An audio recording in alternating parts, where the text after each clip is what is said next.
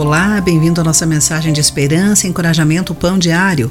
Hoje vou ler o texto de Luiz Roberto Silvado com o título Nossos Planos e Deus, baseado no texto bíblico de Tiago, capítulo 4, entre os versículos 13 e 17.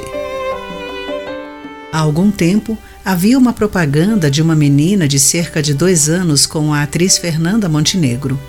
A primeira falava palavras difíceis e cheias de significado, enquanto a atriz as repetia. Por fim, foi feita a pergunta: Quem te ensinou isso?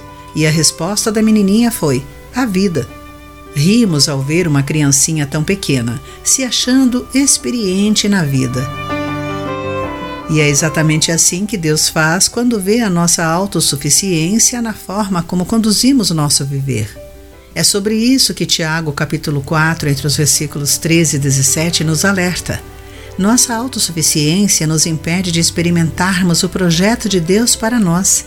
Por isso, precisamos planejar com o Senhor. O problema não é fazer planos, é fazê-los com autossuficiência.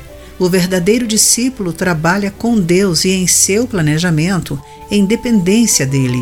No Salmo 37, entre os versículos 4 e 6, somos aconselhados a buscar no Senhor a nossa alegria e a entregar-lhe nossos caminhos confiando nele, e ele, por sua vez, nos ajudará. O versículo não diz, talvez ele o ajude.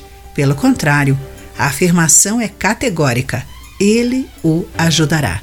Meu conselho é: confie na soberania de Deus Renuncie à sua autossuficiência e faça planos com o Senhor de como viverá os próximos dias e anos. Assim, poderá ter certeza de que, independentemente de como você começou sua vida, ela terminará bem. Como diz Tiago, a vida não submissa a Deus não faz sentido.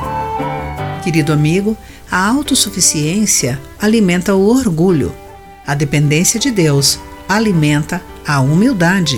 Pense nisso. Eu sou Clarice Fogaça e essa foi a nossa mensagem do dia.